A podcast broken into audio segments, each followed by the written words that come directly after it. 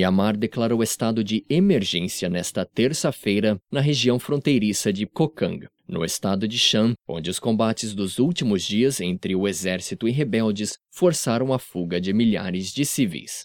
Os combates despertaram um conflito adormecido há seis anos, no momento em que autoridades tentam instaurar um acordo nacional de paz que ponha fim às contendas bélicas entre o poder central e várias das diversas minorias étnicas do país.